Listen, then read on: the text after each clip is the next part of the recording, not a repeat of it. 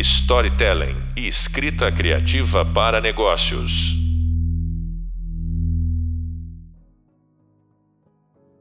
Olá, eu sou João Marcelo Boscoli. Estamos aqui para a segunda edição do nosso podcast que trata de narrativas sonoras. O tema de agora é estética e narrativa no som. Estou aqui com os grandes profissionais e amigos. Ricardo Câmara, tudo bem, Ricardo? Tudo jóia, João. Olá a todos. Toco Cerqueira, seja bem-vindo. Olá, olá, João. Bom, a gente vai começar aqui com um lance que eu acho interessante, que é o papel da estética na narrativa sonora. A gente estava conversando antes de começar a gravar e o Toco lembrou do filme Vingança e Castigo, dirigido pelo James Samuel, que é um western, ou seja, um filme de cowboy, com uma música que definitivamente não existia naquele momento histórico, que é um hip hop. Então você já tem de cara uma mudança na percepção da história em função da trilha. E aí, especificamente porque você sabe que aquilo é um filme que se passa há mais de 150, 200 anos, e aquela música surgiu no final do século XX. Não foi a primeira vez que esse artifício foi usado, tem outra série de sucesso, Peak Blinders, né? que fala também da virada do século XIX para o século XX, e entram é, guitarras distorcidas, rock and roll, enfim, coisas que não existiam à época. Sofia Coppola também fez isso nas Virgens Suicidas. Então, como é que você vê isso, Toco? Você que finaliza tantas séries, tantos longas metragens, como é que você vê isso? Você já passou por isso? Já passei algumas vezes. Acho que isso tem um poder que está relacionado ao afeto, muitas vezes, né? Que nem no Vingança e Castigo tem a, eu vejo como uma forma de aproximar a gente de uma época que, né, que a gente não viveu, né, e não uhum. sabe o que aconteceu. Mas eu acho que dentro desse contexto todo tem um, um clássico, assim, da questão da estética, que talvez seja o filme que é o, maior hit, vamos dizer assim, que é o Star Wars, né? Hum. Que eles colocaram som no espaço, né? Onde, onde não, não haveria som, som onde né? não haveria som. E a gente acredita naquilo. A gente ouve, então, assim, tem, teve todo um trabalho de preparação antes, né? A equipe de som já estava desde o roteiro, concebendo esse lugar, como as espadas iam soar, tu, tudo isso. E fizeram de uma forma que a gente assiste o filme e acredita naquela estética, que o som tá ali no espaço onde a gente não ouviria. E, e o Gravity?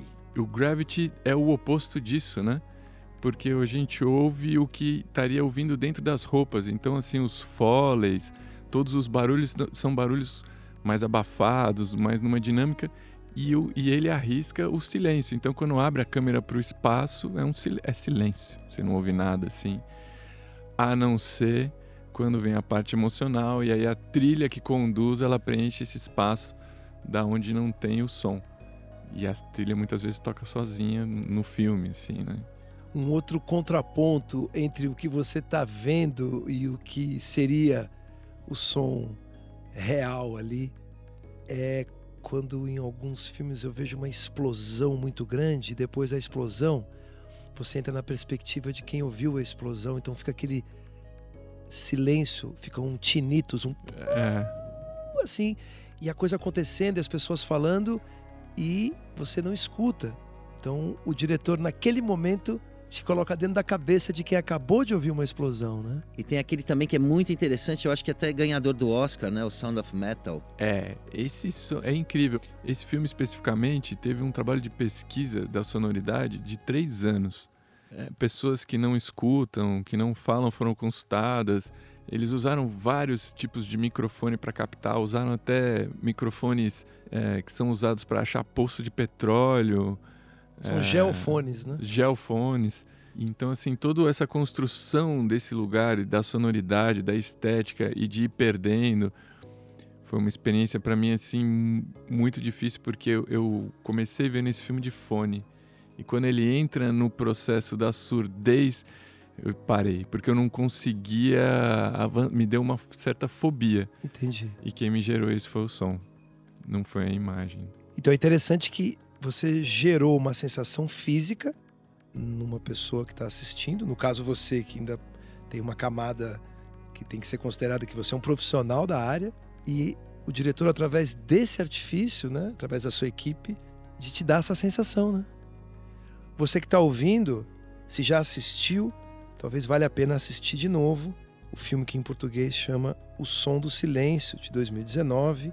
Foi premiado com um Oscar por causa desse trabalho de pesquisa. Né? Você vê que interessante. Três anos de pesquisa, tu? Três anos de pesquisa. E aí a gente percebe essa importância da estética sonora na criação dessa atmosfera, né? De imersão. O Ricardo citou o exemplo do Gravidade, né? Que vocês lembraram que a perspectiva de quem vê o filme, assiste o filme, sonora é de estar dentro do uniforme da astronauta, do astronauta. Isso é muito interessante, né? Então, isso muda o jeito de contar a história, né? Total, e, e a Gravidade também é muito significativo porque ele é um dos primeiros que foi Dolby Atmos. Tá. E ele usa de um recurso que é o primeiro plano de sequência, se eu não me engano, tem aproximadamente 17 minutos. E ele ousa a fazer uma coisa que é menos usual no cinema, que é tirar o diálogo da caixa de centro.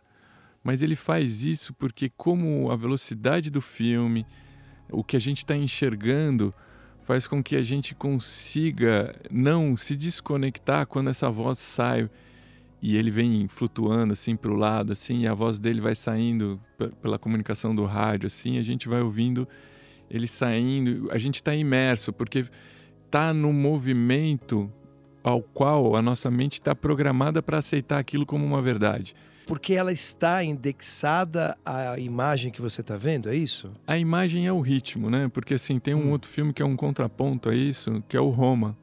O Roma, ele também é um filme que teve bastante tempo de, de concepção do Atmos, né? O Inharito gosta muito de trabalhar o som, e ele é um som que tudo mexe o tempo todo. Se o diálogo sai um pouco do centro, ele está flutuando, porque, como de praxe no cinema, o diálogo fica ancorado no centro. É muito difícil ele sair totalmente do centro, é, por uma questão é, do que a gente falou em, em situações anteriores, que é da, da gente estar tá sempre focado na informação que vem do diálogo. Né? É, no episódio número 1, um, o Toco Cerqueira citou uma experiência onde a voz foi tirada do centro e a trilha não, e depois foi feito o contrário. Vale a pena você ouvir de novo. É, eu gostaria só de falar também que essa ancoragem né, da caixa de centro no cinema é, também sempre, durante muito tempo foi porque existia um padrão muito rígido para você, para que as exibições também fossem mais uniformes nas diversas salas, né? Hoje, por exemplo, você já não tem muitas salas, você já não usa nem o Dolby propriamente dito, né? O padrão que antes era muito criterioso para que você tivesse uma performance muito próxima daquela mixagem que estava fazendo, hoje ele acaba saindo em outras formas que surgem. Eu digo assim, é, mixagens discretas, sem, sem ancoragem da Dolby ou outro codificador. O próprio Messi Sass, por ser um professor, ter mixado muito, ele falava: olha, não tira o som do centro. É que existia já um, um senso não só estético, né? O som vem da tela, né? O som uhum. na caixa do centro. É, na, no centro tem na, na tela existem três caixas, o LCR, o som vem da caixa central. O que é interessante, só desculpa o parênteses, que é o que foi levado para casa do público com 5.1, né? É. Caixa do centro, esquerda e direita, e atrás esquerda e direita. Então essa, essa derivação é, vem, obviamente, do cinema. Né? Sim. Então o som sai da tela, o diálogo sai da tela sempre. É, você está falando do filme, do, do, Gravity, que ele lentamente vai e você vai acompanhando essa coisa posicional da fonte sonora. Seria muito difícil fazer num 5.1 e esse pulo entre a caixa de frente do surround dá essa sensação de que o som tem essa linearidade de movimento. Sim, mas também está baseado de a forma como é filmado isso, né? Porque tipo Roma, por exemplo, o que você percebe tem uma cena que é o professor de karatê conversando com a, com, com a namorada dele e que tem um eixo que ele fala, eles estão de frente e a câmera uma hora tá para frente dela e ele nas costas, né? E, e fica invertendo isso. Tem horas que ela vai para as costas e ele está de frente. E o som pula para esse lado, né? Então quando às vezes ele fala, ele, ele tá atrás, o som vem totalmente de trás. Só que como ele não é tão linear como o Gravity, para muitas pessoas isso causa um incômodo Um e desconforto, não um desconforto. Uhum. Então Quebra flu- a fluidez, né? quebra a fluidez. Então, assim, tem questões muito filosóficas em torno disso. Eu acho que sim, isso que você falou faz total sentido. No Brasil, principalmente, a gente tinha uma questão técnicas das salas de cinema. Então, quando saía da caixa de centro, muitas vezes você podia perder a informação. Ainda hoje tem um pouco, dependendo né, da condição do- de alguns cinemas. Mas o que se percebeu também que tem a ver muito com a forma como é filmado. A gente consegue usar o outro exemplo bom é o, o Birdman, né? Naquele plano sequência em que ele sai do corredor e que a bateria vem para o lado e a bateria ao mesmo tempo tá incidental diegética porque ele vê o batera, mas a música não é uma música diegética. Então esse lugar que, que você consegue compor e, e usar de técnicas para que o diálogo, principalmente, flutue do centro, tem muito a ver também com a forma como foi filmada. Isso que você falou é perfeito. É, hoje abre essa possibilidade de se fazer isso, que antigamente era uma coisa mais restrita por questões técnicas. É, Em nome do padrão se engessava um pouco. em nome do né? padrão, em, em nome da, da condição dos cinemas, era mais seguro estar nessa zona de conforto. Hoje em dia se arrisca mais, hoje em dia tem os streamings, né? Hoje em dia tem a gente consegue ouvir de fone o, o mesmo conteúdo usando binaural, usando outras é, faculdades assim da imersão, né? Uhum. Mas ainda a gente tem um, um lugar que é uma questão filosófica, porque mesmo citando Roma, tem gente que gosta disso, gosta dessa, dessa ruptura que gera essa imagem. E tem outros que isso gera um, um desconforto. Então, também dá para usar como linguagem isso. Eu quero gerar um desconforto, então vou tirar, vou ser Exato, abrupto, vou, exato, vou romper. Exato. É, isso está tudo dentro desse pacote estético. Aonde você quer, o, o que, que você quer, né? Porque no fundo, o que eu vejo assim é essa arte de trabalhar do audiovisual, né, do som com a imagem, é acessar as emoções, de fato. Uhum. Né? É o que, que você quer deixar de mensagem com esse filme, né? E, e o, e o que você usa de recurso para isso Uhum. se é uma coisa mais racional, se é uma coisa mais sensitiva. Isso é um léxico, né? Isso é uma É um- linguagem e as pessoas vão dominando, né? Isso. É que a gente se acostumou, sobretudo esses grandes eh, filmes que custam muito caro, 100 milhões, 150 milhões, o risco é altíssimo. Então, muitas pesquisas são feitas, né? Total. E aí você quer minimizar o risco, né? e aí você talvez acabe esquecendo de que nem sempre o filme é para te causar conforto, nem sempre o filme é para te causar Sim. É, é, o entendimento. Eu gosto de filmes que deixam perguntas. Tem gente que fica Sim. irritada com, com- quando o filme não conclui, mas o que aconteceu? Não, o que aconteceu está aí aberto na sua cabeça. É um Isso. acorde em su- su- suspenso, assim, e você resolve como você quiser na sua cabeça. Tem gente que fica é, desconfortável com isso, né? E a estética tem muito a ver também nesse lugar que você está falando, mesmo a música, né? Existem alguns axiomas, alguns padrões que a gente usa, mas que não existe uma regra. Que né? bom, né? Nesse lugar, tipo, você fala, pô, eu posso ter a bateria toda para um lado? Posso? Não, mas ela vai criar um desequilíbrio ou não? É, não existe uma regra absoluta nesse sentido, né? Você pode usar disso desde que você consiga comunicar e não seja só por ser, só por fazer. É, eu acho que todas as tecnologias, quando mudam, você sai do mono para o estéreo, do estéreo Uhum. para o 5.1, do 5.1 para o Atmos, Uhum. a- ou até mesmo no- no- nos virtual reality, a primeira vontade é você querer usar o recurso a qualquer É, é. a Exato. qualquer forma. E às vezes você não precisa daquilo para contar a história. né? Aquilo é um apoio caso você precise. Né? Eu preciso daquela caixa, eu preciso que saia para lá, eu preciso que a música envolva. Mas não necessariamente porque a gente tem esse recurso, a gente precisa estar o tempo inteiro usando. Exato. Eu me lembro que quando eu comecei a assistir os primeiros musicais vendidos em DVD, começaram a usar bastante grua. E aí, aquele lance que eu sentia de vez em quando um plano e tal, não raciocinava muito, né? Passou a ser um negócio que em cada música, em três minutos, você tinha a grua uma vez, a grua a segunda vez, a grua. Falei, caramba, é solo de grua, né? Mas é natural, quando Natural. você conhece alguma nova tecnologia, você é, tese, antítese e síntese, né? Que nunca comeu mel, quando come se lambuza até achar a medida. É, aqui cabe uma coisa interessante de, de falar, de comentar, Uhum. que, a- a- por exemplo, essa tecnologia Adobe Atmos, né? Uma tecnologia que vem da imagem, Adobe sempre é, começou com essas coisas de redução de ruído, mas sempre foi a gigante do cinema, nessa coisa do, de, de, de tentar padronizar as salas de É. audição com, com uma experiência não só da imagem, mas principalmente do som Uhum. e líder em som imersivo, essa coisa toda. E, e essa tecnologia migrou para música. Então, assim, agora falando assim na, na- na parte, eu não tenho imagem, eu tenho uma Uhum. música.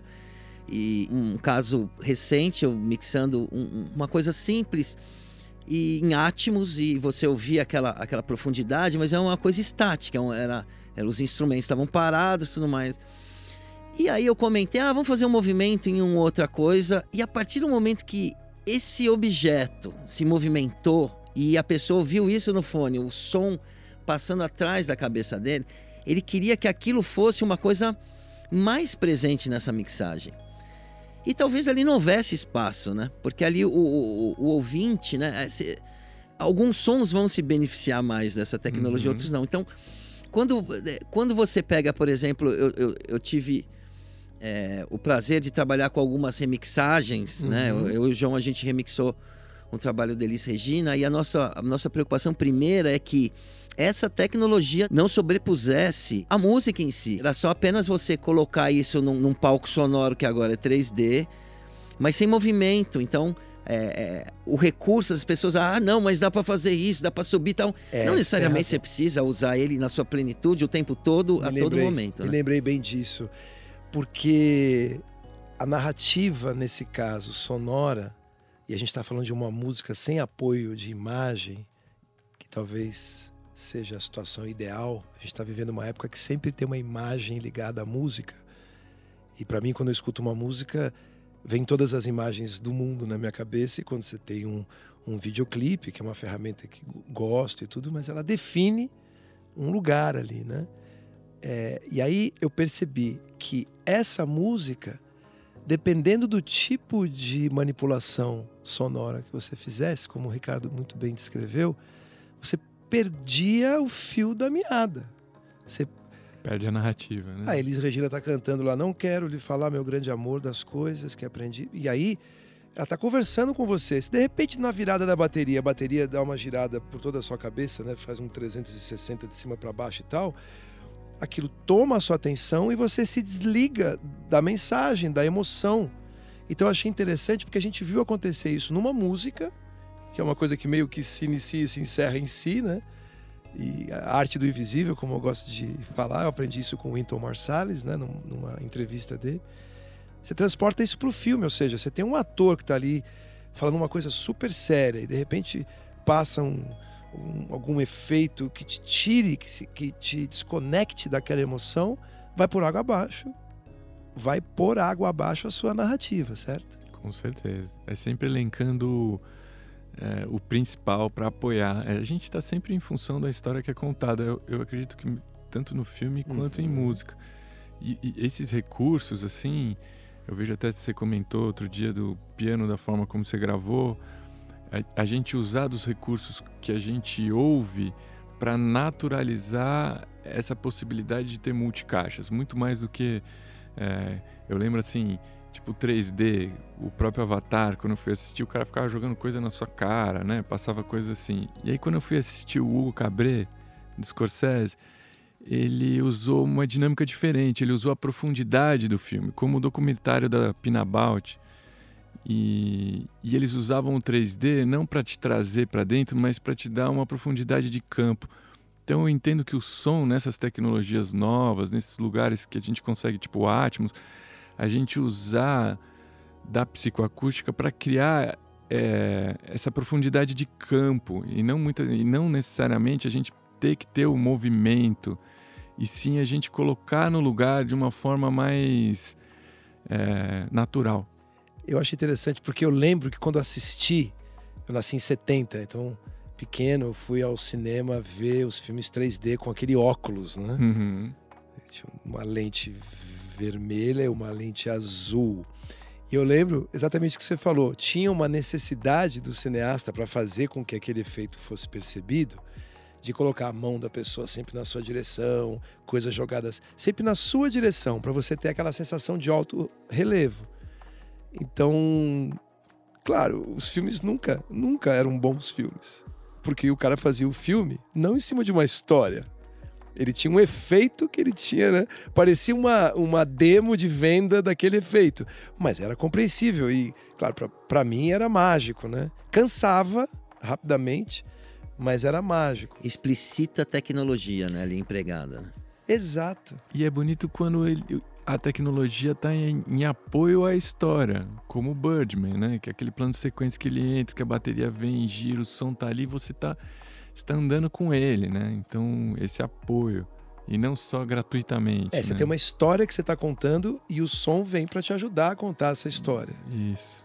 É, o que eu acho interessante que vocês falaram, é assim, primeiro, né? O Ricardo, há alguns minutos, citou o lance de você sair da voz no Gravity, né, da, das, das caixas que estão na frente, e irem caminhando para o lado.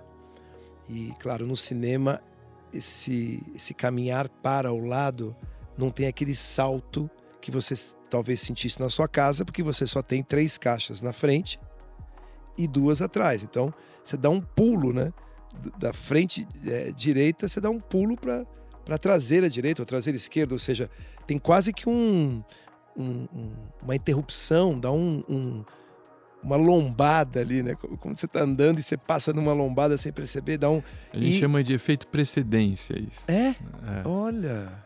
Que é a... Fale mais sobre isso, professor. Que, não, é que é, é a diferença das caixas e da sonoridade. E se você não tem uma coisa mais linear da sonoridade mudando, uhum. você sente o salto. Então, é. quando ele sai de uma caixa e você tem um gap grande, caixas uhum. de respostas diferentes, é. você sente esse movimento. E a arte é você não sentir o movimento. Eu gostaria até de falar uma vez, a gente assistiu no Audio Engineering Society, né? A gente assistiu um pessoal, é, o professor lá da Unicamp, como é que é o nome? José Augusto Manes. Um mestre lá da Unicamp, ele trouxe dois, é, duas pessoas da IRCAM, um músico e um engenheiro de áudio, e, e era um, um sistema 5.1 com caixas da Inaudio, numa sala ordinária, quer dizer, uma sala lá do Anhembi, se eu não me engano. Então, uma sala tinha, ordinária no sentido de ser da ordem tinha, do dia, normal. É, não tinha, exatamente, não tinha nenhum tratamento acústico, nada.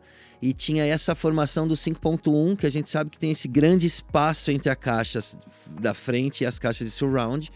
E isso sempre foi um, um, um grande desafio. E eles tinham gera, criado ali, era uma fonte de estudos de anos, e eles mostraram, enfim, através de slides, tudo mais, esses estudos, e criaram um algoritmo que fazia com que a percepção lateral aumentasse. Uhum. É uma coisa fantástica. Então, foi a primeira vez na minha vida uhum. que ouvindo em 5.1, isso foi numa Audio Engineering Society aqui em São Paulo, é, numa, num congresso, e foi a primeira vez que esse, esse buraco causado pela distância das caixas? Das caixas era, era mais atenuado. Era perfeito? Não, mas era muito atenuado. Então você Entendi. tinha essa impressão do envolvimento do surround muito grande.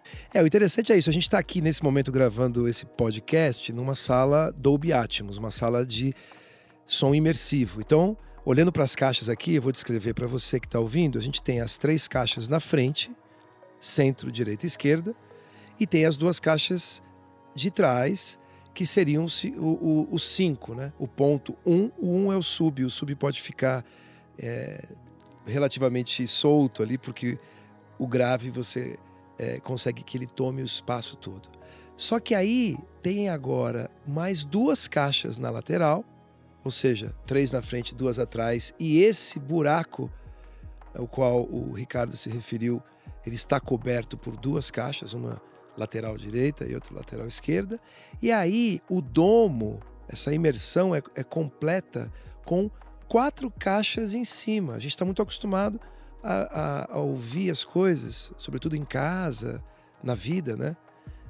Na horizontal, nesse eixo horizontal. E o interessante é que essas quatro caixas que ficam no alto, direita e esquerda voltado para dentro, assim, como se fosse um domo atrás também, voltado para o centro, te fecham, né? Te envolvem, te, te dão a possibilidade de sentir-se imersa, imerso dentro desse determinado é, som, enfim, dessa música ou desse filme.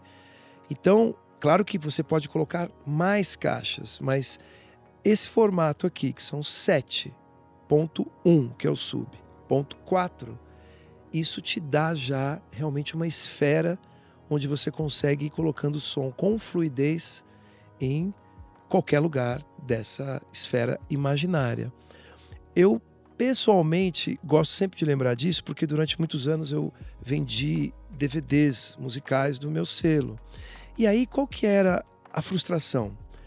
As pessoas tinham que ter em casa o 5.1. Boa parte tinha, beleza. Só que as caixas eu nunca vi, aliás, eu ia dizer raramente, eu nunca vi as caixas colocadas do jeito certo. Ou seja, você fica anos né, dentro do estúdio mixando e aquele som nunca mais vai ser ouvido, porque eu já vi até caixas empilhadas, né? A caixa que tem que estar atrás do lado e aquela relação que você ouve dentro do estúdio, você não ouve fora. E aí, se você está falando de um filme, por exemplo, ou de qualquer coisa, a sua narrativa é desmontada junto com a, a, o, o desmanche ou desmonte da correlação de distância, de distância entre as caixas. Por isso que eu gostei muito da tecnologia desse século, onde o algoritmo consegue emular isso, porque aí é a liberdade total. Você coloca o fone de ouvido e no fone de ouvido existe esse domo que reproduz o que foi feito na sala de mixagem. Você não mais depende de ter na casa do público, que é o nosso patrão, é, a caixa colocada corretamente e ela nunca, quase nunca estava. Eu vi, acho que uma vez na minha vida. Então isso é mágico. Eu acho que é importante passar por isso, porque isso foi um salto que permitiu que a, o som imersivo se multiplicasse pelo mundo. É, e lembrando também, as pessoas hoje ouvem música ou é assistem filme, filmes é, no, em dispositivos móveis. Então, assim, essa tecnologia em que qualquer fone é capaz de reproduzir através dessa binauralização, né, do binaural, essa meia esfera é, que foi usada na mixagem para posicionar os sons, você consegue ter essa essa condição é, é igual? Não, porque óbvio que com a caixa discreta, né, você vendo o som pontualmente saindo de uma fonte sonora, é, é a gente está na condição humana de receber o som Sim. da forma que é. Quando você ouve no binaural, ou seja, no par de fone, aí entra a psicoacústica, né, com, com aquelas coisas de função de transferência é, da, da, cabeça humana, é, é, é cálculos matemáticos. Para emular a realidade. Emular a realidade. Então, é, é, um, é um engana o meu cérebro e o cérebro decodifica dessa forma: o som está aqui, o som está ali, o som se movimenta. E eu acho também que tem a ver com a estética do som. É, o avanço da tecnologia, assim, né? A, o recurso que a gente tem. A gente está falando de espacialização, de usar caixas ou fone, e, e, tem uma questão geracional, assim, né? Tem outras ferramentas que vão evoluindo, tipo, muito provavelmente a minha filha vai escutar diferente do meu pai o mundo, porque ela já nasceu numa geração onde tudo tem redutor de ruído, então, é, né, os, os chats, o WhatsApp, tudo trabalha de uma forma, o som aonde que talvez para uma geração anterior aquilo sou estranho, mas para ela vai soar natural. É... E dentro disso, essa questão do fone também. Então, a, a forma como a gente passa a ouvir música ou, a, ou passa a ouvir filme, passa também por uma questão geracional. E isso a, a estética acompanha. Tem uma série, o Western World, ela usa é, o diretor quis usar dessa linguagem. Então, assim, ele queria que todas as pessoas que não fossem humanas, fossem os robôs, tivessem dentro de uma sutileza já a sonoridade da voz com esse redutor de ruído mais acentuado. Entendi. Porque é fruto de uma geração. Então a estética nesse sentido vai mudando. Talvez o que coisas que me incomodem é, quando eu assisti um filme é, ou da forma como eu escuto, né? A redução de ruído, a espacialização. É, Para minha filha, que nasce num outro contexto, uma, é, de uma outra geração, já incomode menos, porque ela já nasce imersa dentro dessa tecnologia. Então, a evolução da tecnologia vai fazendo com que a estética também vá se moldando a ela, assim, de uma certa forma. Né? É um grande desafio é, isso, né? Agora, vocês concordam que quando a história é boa, todas essas coisas, desde que não atrapalhem a história, elas são dissolvidas pela grande história. Porque eu estava assistindo alguns filmes, estava assistindo o Capra, por exemplo. What a Wonderful World, né? James Stewart e tal. E aí eu fui assistindo, né? E beleza, assisti e tal, né? E aí eu falei, poxa vida, vou assistir de novo. Mas vou assistir de novo com um olhar técnico. A parte de efeitos sonoros, por exemplo, era muito simples. Então você tinha uma cidade, era um brrr, barulho de cidade, acabou. A pessoa. É, numa, numa cena que hoje você tem 8, 9, 10 ruídos sobrepostos, cada um num plano e tal, a TVzinha de fundo, o barulho da, do vento. Não, era, o, era um barulho da janela abrindo e fechando, são os passos. Eram poucos efeitos. Só que eu não tinha notado isso antes, porque a história é muito boa. Né?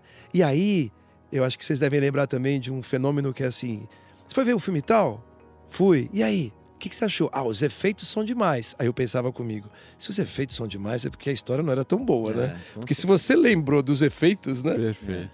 Por mais que sejam bonitos e tal, tem que estar a serviço de uma história. Tem filmes que o efeito faz parte total da narrativa, né? Tem jeito, você vai falar de um, fazer um filme de super-herói, putz, o Hulk, seja quem for.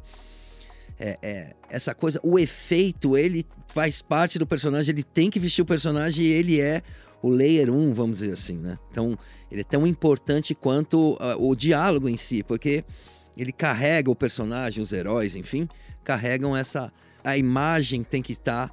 É, é aquela imagem gigante que acontece em consonância com, a gente vem falando de narrativas que são fixas, em que sentido, né? Um diretor, um roteirista escreveu, foi feito um filme e tal.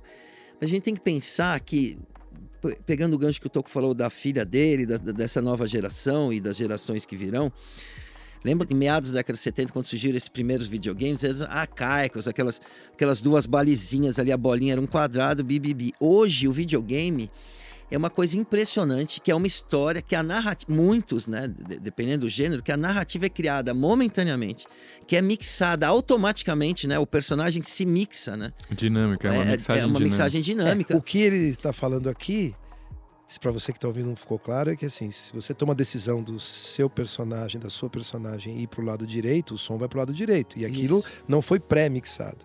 Aquilo, no máximo, você pode pensar que já foram feitas todas as mixagens possíveis, né? E aí, na hora que você toma uma medida, aquilo lá é, é, é... Ele é responsível ao comando. Exatamente. É. Entrou dentro de uma caverna, entra a reverberação da caverna, sai. Então, e essa tecnologia do game hoje, com, com, com os processadores cada vez mais rápidos, com os consoles cada vez mais poderosos, então, quando você vê isso embarcado, o Atmos é, então, por exemplo, num jogo de tiro, enfim, que esses jogos em primeira pessoa, em que ele ouve um, ruído atrás, ele vira, tem alguém lá, é, é, é, é te, não só coloca lá dentro desse, desse universo, e, mas eu acredito que leva essa tecnologia a um outro patamar, né? Porque ela aí você, ela tem que, ela é toda construída para que essa coisa é. sensorial ajude o jogador. A, e aí a tem as Olimpíadas. Narrativa. Então, é, essa é uma narrativa que se dá conforme a pessoa joga, né? Então é, é, e, esse, e essa mixagem se dá toda automatizada. Né? É interessante, lembrando novamente da história, né? do que a gente está contando. Esses videogames, claro, não tínhamos referência à época, mas como era bacana, a gente construía a história, de certa forma, no mundo da nossa fantasia. É. É como vai o rádio e a televisão. O rádio é um meio quente porque você ouve a voz da pessoa e imagina coisas, né? E quando você está vendo a televisão, que é um meio frio, você já tem uma, uma definição da imagem que você está assistindo. Embora o videogame tivesse uma imagem, era uma imagem tão tosca, é. É, comparado com o que se tem hoje, que você acabava complementando aquela história é, na sua cabeça. Então, é, esse exemplo que o Ricardo deu, eu lembro que eu tive um telejogo da Filco. É esse. Tivemos um Atari, depois um telejogo, que era tipo um, um retângulo de um lado, um retângulo de outro e um quadradinho, que deveria ser uma bola, sendo rebatida, como se fosse um ping-pong, de um lado para o outro. Puc, aí esse retângulo do lado direito da tela batia no quadrado, que era uma bola. Ou seja, uma bola que é um quadrado já demanda alguma a fantasia de cada é, um, né? Não, e aí a gente entra na neurociência de novo, assim, o quão incrível é a nossa mente, assim, né? Esse Uhum. computador que a gente carrega dentro de- da gente. Ele tem o poder de preencher os espaços, né? Que, que nos Uhum. faltam. Você citou aí do, do poder imaginativo e até a gente conversando antes, assim, o poder do filme, às vezes, dentro da narrativa, não ser tão explícito. A gente brinca lá no estúdio que, assim, existem filmes ao qual você sente e o filme te conduz do começo ao fim Sim. ele não dá a possibilidade de você eh, fazer parte do filme. E tem filmes que você faz parte do filme, que ele te dá, mas ele não te dá tudo. Você tem que preencher com a sua mente esse outro lugar, que é onde os finais ficam abertos, aonde tem alguma, algum lugar que você consiga na narrativa, dependendo das suas experiências de vida, né, do que você carrega, você Preencher lacunas com fantasias próprias. próprias. Então, para um vai ser, ah, não, eu acho que isso é, o ali foi outra coisa. Não, eu entendi que isso para mim é isso. E isso é o genial da mente e que entra no som também, entra nesses estudos que às vezes o som não preencheu completamente, mas a gente ouve, né? Aquilo que está ali visualmente, porque a gente já está Conectado. conectado àquilo. Então, assim, dentro da narrativa é muito interessante também quando a gente usa esse poder imaginativo. Quando Uhum. o cara consegue, de uma forma, contar a história dele, mas deixar o espaço para que a gente esteja junto com o filme. Isso faz com que aumente a concentração no filme. Muitas vezes a gente assiste um filme ao qual a gente é conduzido o tempo inteiro, Uhum. ele passa a ser é facilmente esquecido.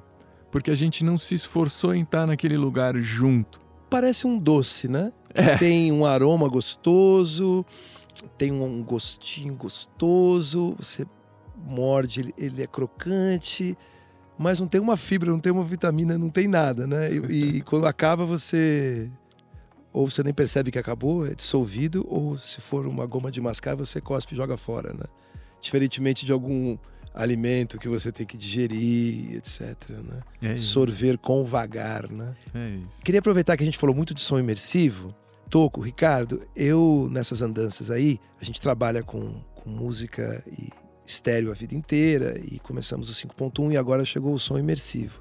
Eu arrumei uma maneira de explicar para as pessoas né, que não trabalham com isso, o som imersivo, ver se eu consigo me explicar para vocês. Quando você está de frente para um par de caixas, o seu ouvido direito ouve a caixa direita, mas também ouve um pouco da caixa esquerda e você escuta a reverberação daquela caixa direita na sala. A mesma coisa vale para a caixa esquerda. Você está ouvindo com o ouvido esquerdo, a caixa, a caixa esquerda, o ouvido direito escuta também e a reverberação. Então tem essa, essa, essa mistura. Quando você tem um fone de ouvido, é como se você pegasse a caixa direita e colasse no seu ouvido direito exclusivamente, e a caixa esquerda você cola no ouvido esquerdo.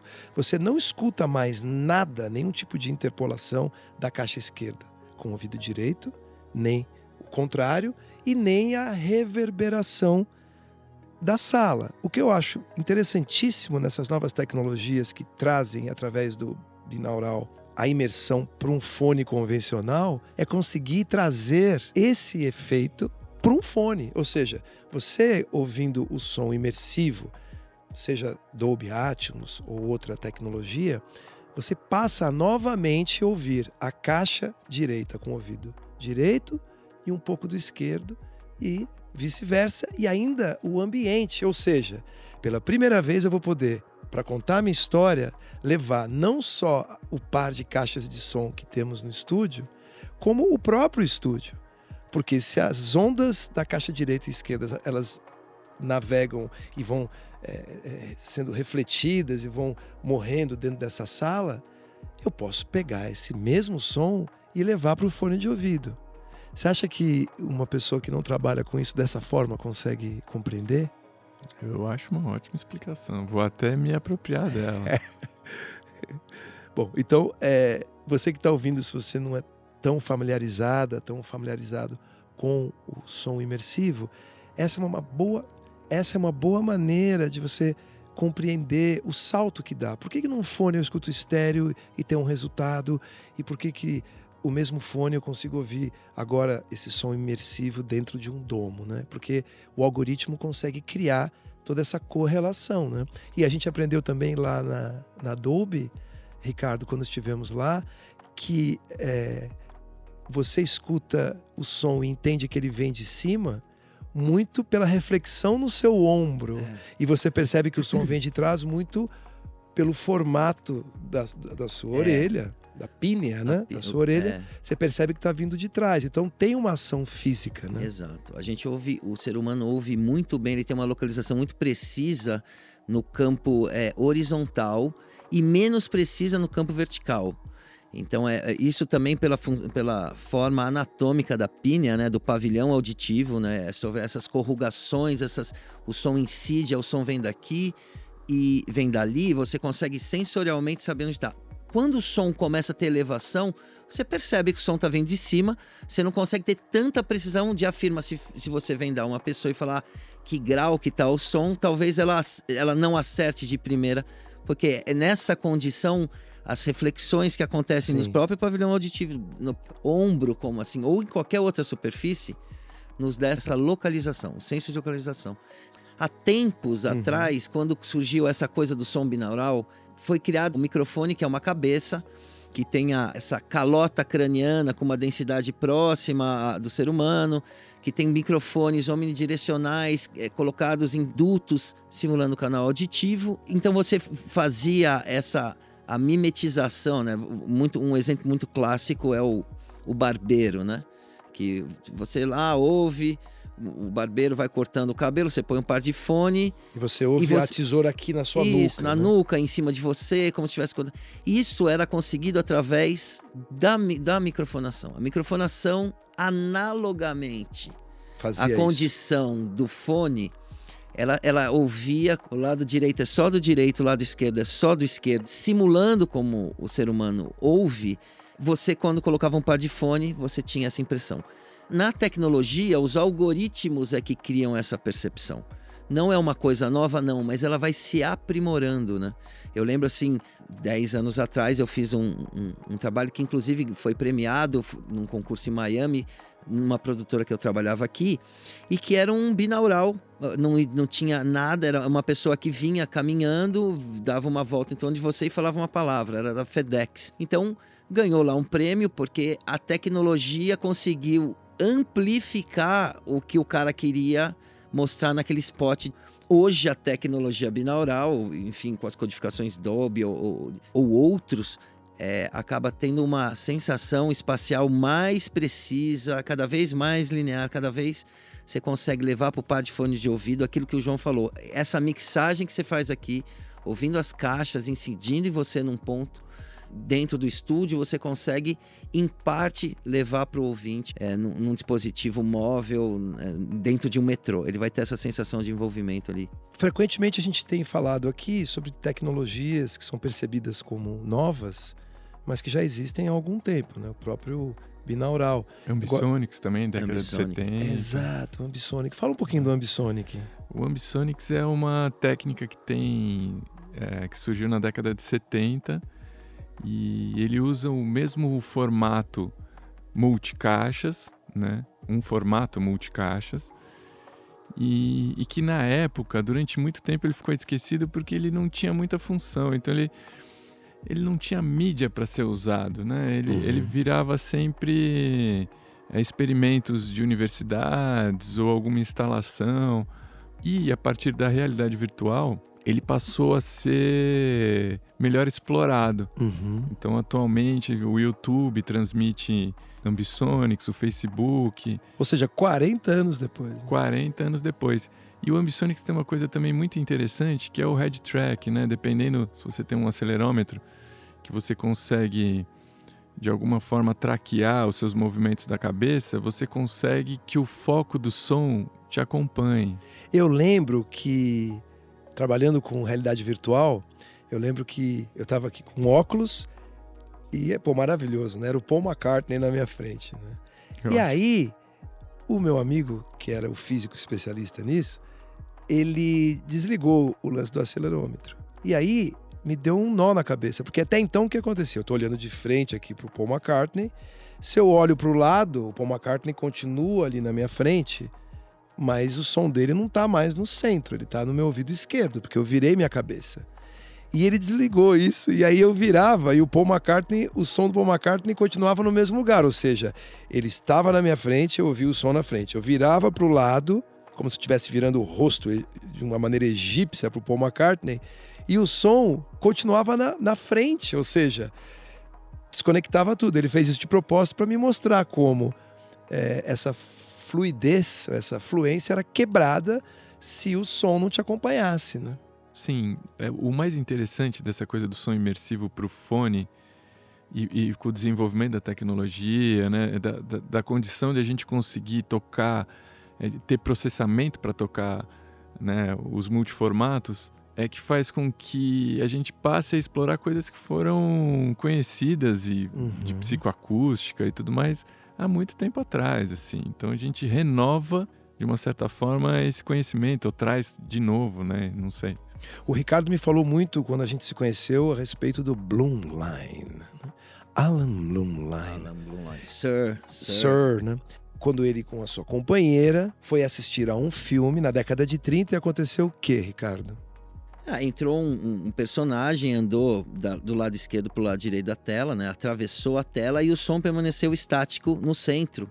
E vendo que o som não acompanhava a imagem, ele criou uma coisa que mudou sobremaneira a forma como a gente ouviu música nos últimos anos até agora, que ele criou o estéreo, ele é o pai do estéreo. Agora você imagina, ele partiu de um problema que ele encontrou ali, um desconforto na narrativa, é, porque assim, ruptura. eu estou vendo um, um, filme onde o ator vai do lado esquerdo para o lado direito da tela e o som está no centro. Então, assim, quebrou a, a narrativa, ele, desconectou é. ele. Aí, como ele era um cara muito inteligente, ele foi pro laboratório e inventou o estéreo. Falei isso porque o estéreo, embora tenha sido criado nos anos 30, como aconteceu talvez com o Ambisonics, né? O que, que a gente vai fazer com isso, né? Isso aí resolve, mas o que, que a gente vai fazer? Até chegar o estéreo à música, anos 30, 40, 50 os Beatles gravaram em mono, o estéreo chegou depois, ou seja, às vezes a invenção vem, ela vai ser muito útil, mas ainda não se sabe como utilizar, né? Como incorporar. É, ou precisa também ah, os meios, os, como reproduzir isso, estejam aptos a fazê-lo, né? É, até coisa tecnológica, né? Se você pensasse 20 anos atrás, um, um HD de alta performance para você gravar em, em multicanal tinha 4 GB e 4 GB, você tinha que gravar em 16 bits, pouquíssimos canais. Então era um híbrido ainda, ainda quando as pessoas mixavam nesse híbrido, que tinham máquinas de fita, não necessariamente analógicas, já digitais, mas gravando em sistemas lineares, né? E, e era tudo muito difícil. Os algoritmos eram ruins, porque os algoritmos bons é. as máquinas não conseguiam tocar. Aí chega em 2023 é, com poder de processamento cada vez mais, as máquinas cada vez mais poderosas. Sim. Então, a quantidade de canais que ele falou aqui, uma sessão de 600, 700 canais, Imagina. com plugins em tempo real e movimentos de, de automação e volume, tudo acontecendo. Então, seria até 10 anos, 15 anos atrás, para você fazer uma coisa dessa, você precisaria ali de uma verdadeira, é, de um array de computadores, né? De, de, de, de 10, 15 computadores para conseguir fazer o que você consegue hoje em dois, em um. Isso é uma grande vantagem, né? Eu gosto muito da experiência da sala de cinema, principalmente porque tem um começo, meio e fim. uma vez que comece o filme tá lá, né? É, salvo algum problema que você possa ter, você tá lá e existe uma, uma padronização ali, né? As caixas estão alinhadas, é, você tem é, a garantia de que aquilo, se não está exatamente igual, está bem perto do que os produtores, do que os diretores, do que as atrizes, atores, diretoras, enfim, que eles fizeram, né? E isso ficava muito distante. Com a chegada do binaural, você consegue levar para casa das pessoas de maneira geral, não precisa ser um audiófilo, uma apaixonada por áudio que compra equipamento, não. Você com uma, uma barra, né, um soundbar ou um par de fones, você não está completamente desalinhado com tudo que foi feito ali. Você pode ligar uma caixa, é, em, sei lá, você está em 2002, você coloca a caixa esquerda na direita, a direita na esquerda, a que está atrás não está uma de cada lado, está empilhada, acabou a experiência, acabou a sua narrativa. Eu acho que a tecnologia, esses algoritmos ajudaram a, a dar uma padronizada, né? Toda vez que você vira a direção do seu carro para a direita, ele vai para a direita. E eu, a, a, tendência é evoluir mais assim. Tem uma experiência que que chama Ambeu da Sennheiser, que ela pega tudo isso e faz funcionar numa TV estéreo com os falantes para trás, que é o Stranger Things. Se vocês pegarem a última temporada do Stranger Things, a abertura e assistir numa TV, num, numa distância de um metro, um metro e meio, vocês vão sentir uma espacialização diferente. O, o estéreo é mais wide, você tem uma sensação é sutil, tudo ainda no grau da sutileza.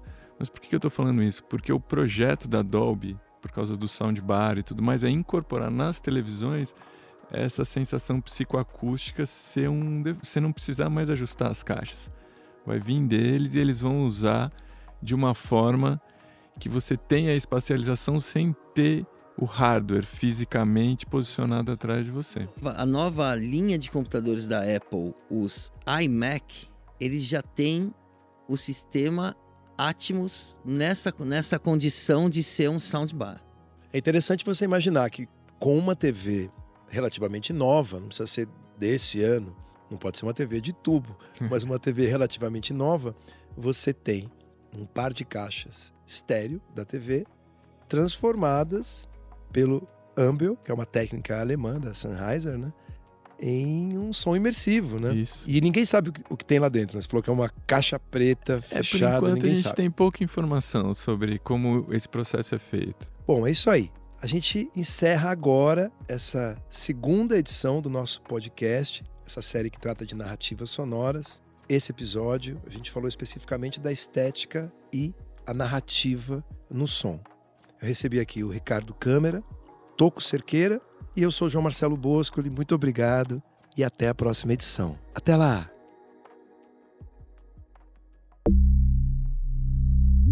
Storytelling e escrita criativa para negócios.